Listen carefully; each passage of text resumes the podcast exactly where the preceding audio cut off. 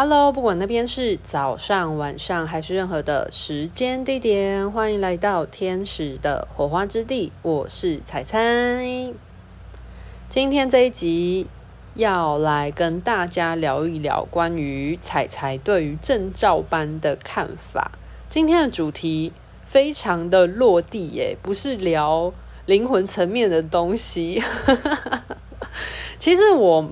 偶尔就是聊一聊这些，我觉得还蛮喜欢、蛮开心的，因为我们是人嘛，所以人总是需要在地球上生活，会遇到地球中的很多嗯形形色色的事情。那我觉得对于证照班这件事情的看法，其实也还蛮有趣的。那因为我自己本身有在教课嘛，就是教天使灵气。那天使灵气它其实本身也是一个证照班。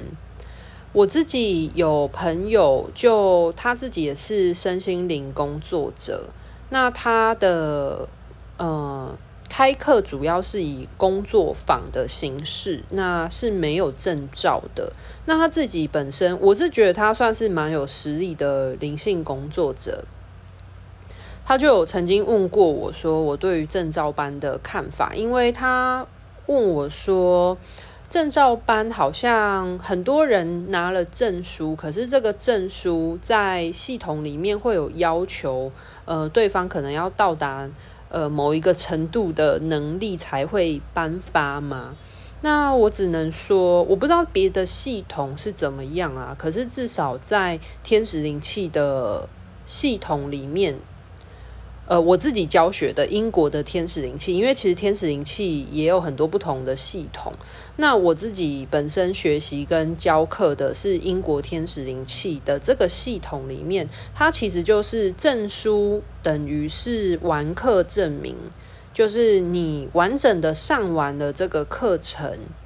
然后你完成了这个课程，那它就会给予你一张证书。所以其实证书它并不是。证明说哦，你学完了这个东西，你具备有这个技术能力，然后你呃才会得到的一个这个能力认证的证书，其实不是的，它其实只是一个呃代表说你完成了呃这个阶段的课程的一张认证。好，那我觉得就回到这次的主题好了，因为我相信很多人应该对于证照班有各种不同的想法，因为不要说身心灵啊，其实生活之中各个领域其实都充斥着很多的证照班，现在超多的，就是不管是呃，你看像我之前做自由潜水，我在教潜水，那潜水它其实也是一个证照班啊。那只是它有一些技术的考核啊，好，这就是其次了。可是其实像这样子的呃玩课证明的证书，其实很多都是啊，像是瑜伽啊，或者是健身啊，或者是呃某一些休闲娱乐产业等等的。其实我相信很多的证照课，其实它。大多都是代表你有完成这个课程，呃，不一定代表你是具备有呃什么样的能力或资格等等的。好，那我就来聊一聊我自己对于证照班的看法。那我自己觉得，其实证照班它有优点也有缺点啊。那我有列出了几项优点。那第一点的话是，证照班它就是可以有完整的架构。那可以让别人能够很轻松的跟着步骤一步一步的学习，所以它等于是说，呃，创立你要创立一个系统，你要创立一个呃证照班，那你一定是有架构的，把你的这项技术拆解一个步骤一个步骤，变成一个 SOP 的状态，那你就可以确保今天来学习的人，他可以照着你的。步骤一步一步的，然后学会你想要教授的这个技能或者是这个知识，对，所以我觉得证照班有好处，就是它可以有架构的，然后很很容易的让别人学习。那所谓学习就是复制嘛，就是它可以很快速的复制这个技术。或者是相关的知识内容的传承。那第二个优点的话是，呃，因为系统一定会有所架构跟要求，就是所谓的课纲。那因为有很明确的课纲内容，所以可以避免。呃，像是师徒制这样子的经验传承，然后呃，因为像以往的师徒制，可能就是师傅会什么，然后就交给他的徒弟，那可能会有一个留一手的状况，又或者是呃，没有把完整的相关的知识或是完整的技术去做传承。那如果你是呃证照系统化的话，那就可以避免这个部分，因为呃证照呃应该是说。课纲内容里面会很明确的规定，就是可能譬如说初阶的课程里面要涵盖哪一些课程内容，然后进阶需要涵盖哪一些课程内容，然后哪一些技术是需要被学生操作练习的、被学习到的，所以它会有很明文的规定。那呃，老师或者是讲师，只要照着这个明文的规定去的话，基本上就不会出什么乱子，因为你该教的都会有教到。好，那所以呢，这个部分就会延伸到第三点，它的优点就是第三点的优点就是，呃，你今天一个讲师，你拿着这个课纲，就算你教学好了，你没有。到满分一百分就是这么的厉害，但是你只要照着这个课纲的学习，然后照着这个课纲的去教导，至少你也会有基础分数。因为其实证照班它要确保的本来就是你该有的你都有。完成都有做到，所以如果你是以这样中规中矩的方式去做教学传授的话，那你至少一定会有合格的基础分数。那我个人觉得这是一种，就是系统化是一种很落地的管理方式，因为如果没有设立一个明确的规范跟系统。就是没有把它结构化的话，就会很像是在玩那个你知道超级比一比的游戏吗？诶，我的听众，大家知道超级比一比吗？还是有很年轻的听众已经不知道这个游戏了？好，简单来说就是比手画脚的游戏，然后可能第一个看到题目的人，然后比手画脚给下一个人，然后下一个人他不知道题目是什么嘛，所以他就会模仿上一个人比手画脚传给下一个人这样子，然后传传传传传传下去的时候，可能到最后一个人，然后就动作啊，然后呃完全都不一样了，然后最后一个人就也搞不懂说哈到底是什么意思，就是他的核心精神就会。变掉了，就是大家可以懂我的意思吗？那如果呃，对于一项技术或者是一些知识，它是没有这样子系统的方式管理的话，就会很像是那个玩比手画脚的游戏一样，就可能从呃源头的那个知识来源的教授者，然后到最后面学习的人，他可能就会有很严重的。落差就会有这样子的情况，所以如果你把一个知识或一个技术它系统化的话，那你至少会建构它的基础模型状态。那就算是会有一点点变得不一样，但是也不会差太多。那这就是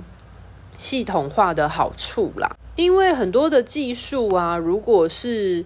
呃，用师徒制的方式的话，它没有被结构化，或者是被记录下来的话，其实它是很容易消失不见的。就是我所谓的系统化，它有一个最大的优势，就是它可以很快速的被学习、被复制，所以它因为这样子的状态，它就得以被传承下来。那很多的东西，它之所以会消失不见，就是因为呃，没有人。有办法将这个东西传承下来，那那些会的人都消失，嗯，死掉了之后，那这个东西它就会消失不见了。举一些例子，像是语言就是一个啊，就是如果一个语言它使用的人很少，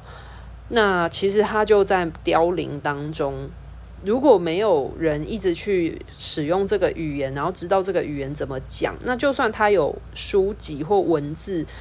呃流传下来好了。可是后面的人如果都不知道这个文字它的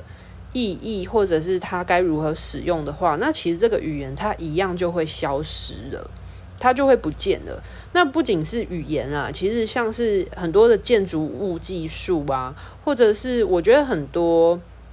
文明的东西，其实他们是没有被传承下来的时候，没有被能够被良好复制的时候，其实这些东西就会不见了。所以，其实系统化总归一句来说，呃，它最好的部分，其实它就是可以让。一个技术或者一个知识，它可以很快速的被复制和拓展。那这是我认为就是呃系统化很很好的一个地方。所以这就为什么就是有很多的证照班，那你可以循着这些呃开课的证照班的课程，一步一步的去建构你的知识，去学习。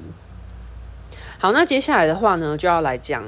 就是证照班的缺点了。那当然，第一点就是证照班，它代表的是完成课程嘛。可是它并不是一种能力或者是一种实力的认证，所以它没有办法控管，呃，就是学习完之后的人操作的品质。他只能确保的是你有完成，你有跑完这个课程的流程，你对于这个课程的知识是都有被。教授的，但是他没有办法确保你的学习状态如何，就是你到底学的好不好，然后你学完了之后你，呃运用这门技术，你到底有没有办法把它良好的使用，它是没有办法去认证这件事情的。好，那呃第二个缺点就是，所以就会造成可能很多满街上的人都是呃拥有证照的，就是所以。可能路上就会有很多疗愈师啊，或者是呃某一某课程的讲师，那就会充斥着很多，因为它可以被大量的复制嘛。那你大量复制出来的结果的话，那可能它的量就会很多。那但是你没有办法确保它的品质，所以确实可能会有品管的问题，就是品质控管的问题这样子。好，那这就是我觉得还蛮呃明显的两个缺点。那由于这两个缺点，可能就会造成很多人在学习的过程当中，就会觉得说很多。不好的师资啊，或者是呃，很多人可能呃很快速的速成学完了，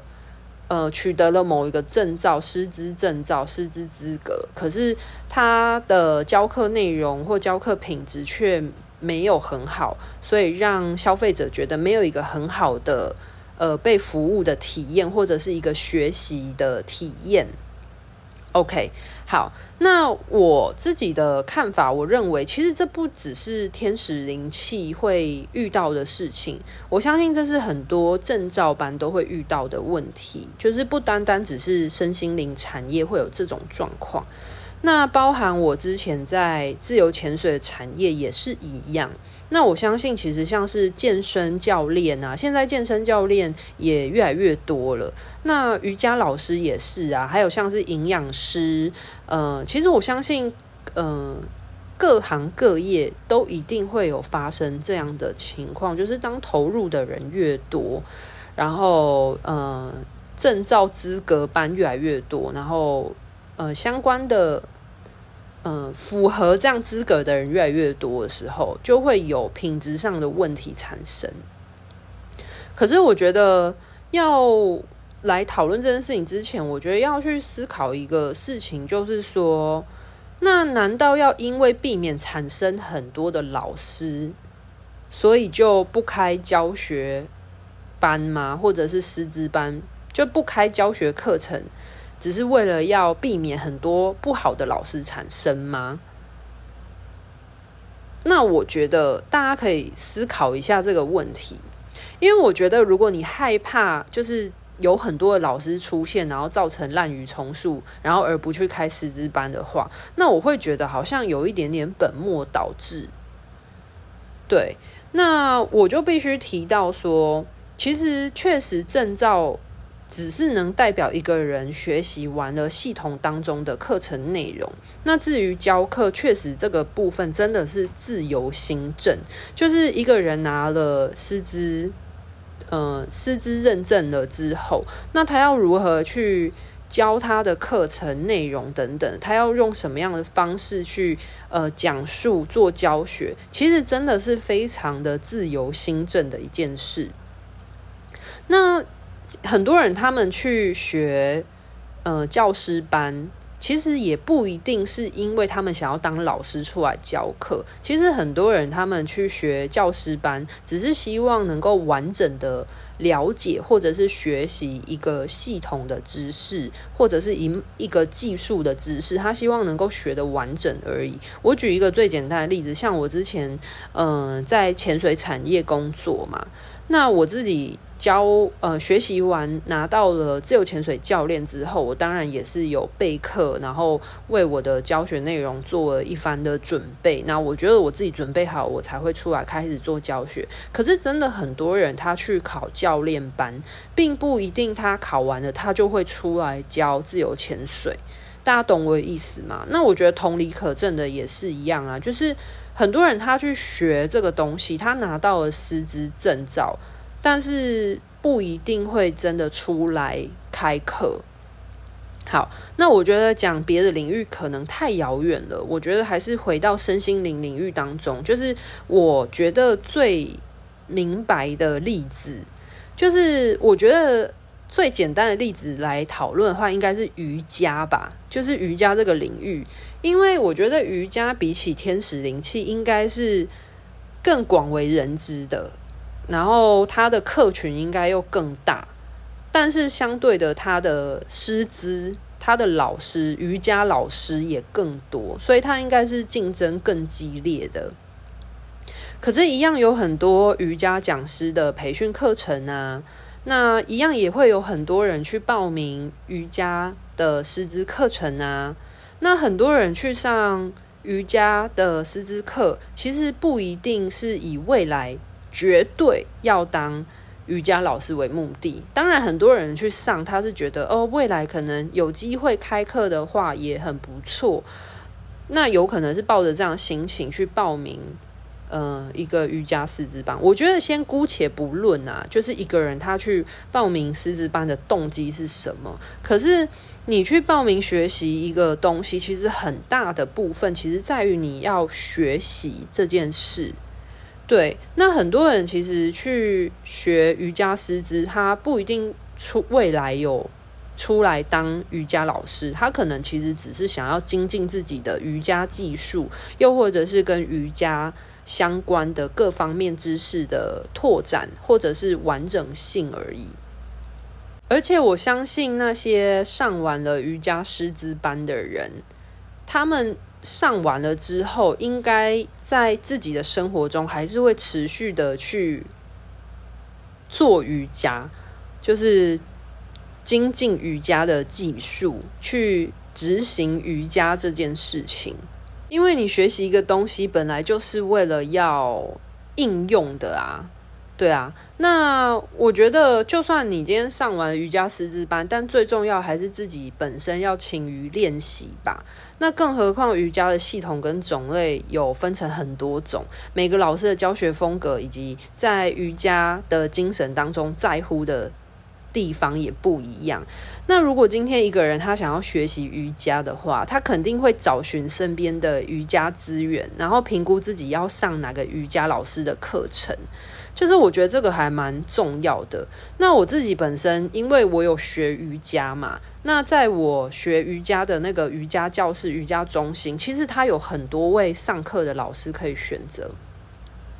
那我自己在尝试过不同的老师的课程之后，其实你就会心中比较知道你喜欢哪一个老师的教学风格或讲课方式。那自然而然，我要去。上瑜伽的时候，我就会去选择我喜欢的那个老师，而这个其实它就是市场机制的一部分。对啊，那如果假设我今天上了一个瑜伽课程，然后我觉得这个瑜伽老师不适合我，或者是我觉得他讲的不好，那我会去责怪瑜伽系统，说：“诶，这个老师课教不好。”那为什么你们要颁发这个人师资认证呢？为什么你们要让他能够出来教瑜伽呢？就是我觉得大家可以去思考这个部分，就是大家应该没有人会这样子做哦，可能会有啦，但是应该是少部分的人吧，我不知道哎。好，对啊，那我觉得与其去怪呃教学系统没有做好把关。但是其实我觉得消费者自己本身应该也要为自己的选择负责任吧，因为你会报名某一位老师的课程之前啊，你是不是有做过一些功课呢？那不然你为什么会选择这个老师？就是你会选择这个老师的原因到底是什么？对不对？那其实这点就会回到那个。就是振动频率的部分，因为人本来就是物以类聚、同频共振的状态。就是你会去上某一位老师的课程，一定是因为这位老师有吸引你的地方。那你可能会说：“哦，可是可能这个人他的文案啊，或者是他广告做得很大啊，然后他嗯、讲的东西很吸引人啊，结果没想到我实际去上了课程之后，才发现有落差。”好，OK，所以你会被他吸引，是因为他文案写得非常的可能很精彩动人之类的吧。好，那其实做任何事情，它本来就是一个经验的累积，那它会考验着每个人资讯辨读的能力。对啊，那呃，其实我觉得回归到嗯证照班的部分啊，就是我当然也有听过说有人用。就是标榜着斜杠或者是增加收入的方式在招生，那这个部分其实还是要回到就是刚刚讲那个同频共振的点，就是如果你今天会被什么东西吸引，代表着其实你正在跟这个事情共振。那如果今天一个讲师他标榜的是增加收入，然后你可以呃。增加副业，然后斜杠人生这样子。如果你是被这个部分所吸引的话，那其实代表了说，与其比起学习这件技术本身，其实你更在乎的应该是斜杠跟增加收入这件事情。所以你可以呃理解我想要表达吗？就是你会去选择这个老师，你应该要去思考为什么你会选择他。这个老师他有哪个部分吸引你？那这才是你跟他共振的地方。如果这个老师他能够以各种天花乱坠、非常呃好听动人的招生方式吸引到你的话，那代表他确实有这方面宣传能力。那你既然愿意掏钱出来跟他做这样的学习的话，虽然你没有学到他。的技术，或者是他所讲课的知识内容的部分，好，可是你有没有办法在你愿意掏钱出来跟他上课过程当中，你学会些什么？你有没有办法从他的招生或者是文宣上面学习到什么吗？不然你为什么会被他所吸引呢？对啊，所以与其说你被他骗了，那不如说你在花出去的这个学费的过程当中，你获得了什么样的经验？对啊，好，那所以其实还是要回到教学本身啦。就是我自己是非常认同什么样的老师会吸引什么样的学生这句话。对，那与其在认为别人推销某一项产品或课程的过程，其实不如让自己成为这个产品或者是这个课程的见证者。我举我自己的例子好了。就是我自己是一位天使灵气的讲师嘛，那我自己也确实有在开课。可是我为什么要开课呢？是因为我真的觉得天使灵气在我人生最低潮的时候拉了我一把。就是我真的因为天使灵气而让我嗯的生命有好转，或者是说让我变得比较快乐。慢慢的找回我自己的力量，然后让我的生活可以，我有那个勇气去慢慢的朝我心里所想要的生活样子前进。那我会出来开课，是因为我觉得我真的很受用，而且我身边也有很多的朋友或者是学生，因为学习了天使灵气，而让他们变得更安定。更踏实，然后更有勇气，慢慢的走出他们生命崭新的样貌。对啊，那我自己是因为我觉得这套工具、这套技术很好用，也我也觉得很不错，所以我会觉得，诶，如果有人想要学习的话，那如果我也有那个能力可以教别人如何去呃操作这项技术，透过天使灵去去照顾自己的话，那我当然很乐意去教别人这个技术、这个能力，所以我才会说。就是，与其你要想办法去销售这个课程，或者是你要去销售一个产品，那你不如去见证它。就是你要当见证人，而不是你为了卖而卖这个东西。对，因为往往如果你要当一个见证者的话，代表的是说你有使用这个东西很长的经验，或者是你呃你很了解这个东西，因为你很常使用它。对，那。呃，我相信，如果这个东西真的是一个好的东西，它在你的身上有好的转变，那我相信其他的人一定也都可以看见你身上良好的转变，那自然而然，你就是这个东西最好的广告。大家懂我的意思吗？好，那回到就是证照班的部分，其实证照班最为人诟病的其实是速成的这个点啦。那为什么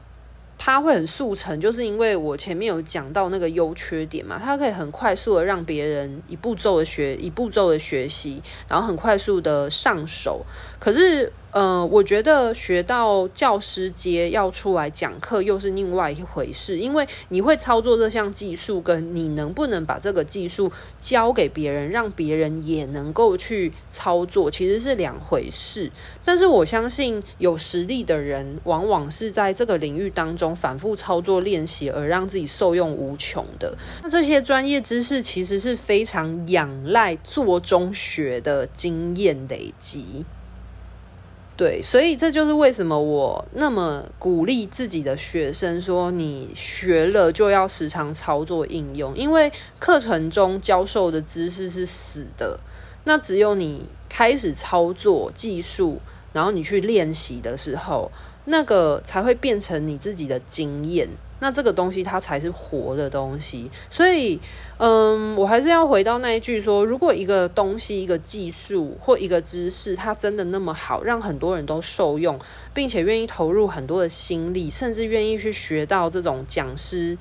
呃，培训班的程度的话，那代表这个东西应该很值得被更多的人看见跟知道，不是吗？这样才有办法让更多的人去。有好的影响，好的受用啊，所以与其说证照班滥竽充数、品质控管不良，其实我倒觉得不是系统考核的问题，